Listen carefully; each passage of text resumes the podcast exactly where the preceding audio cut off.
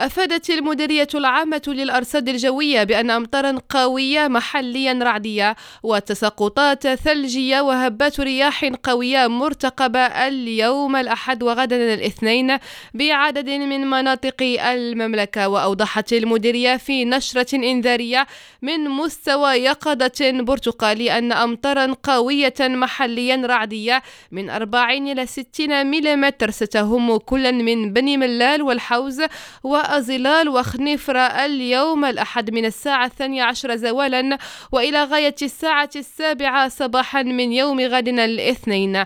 المديرية أضافت أن تساقطات ثلجية من 20 إلى 50 سنتيمتر ستهم مدن إفران وبني ملال وأزلال والحوز وخنفرة وصفر وتزا وورززات وتنغير وبلمان وميدلت ابتداء من اليوم الأحد على الساعة الثانية عشر زوالا وإلى غاية يوم يوم غد الاثنين على الساعة السابعة صباحا. كما ستهم رياح قوية تتراوح من 75 إلى 90 كيلومتر في الساعة.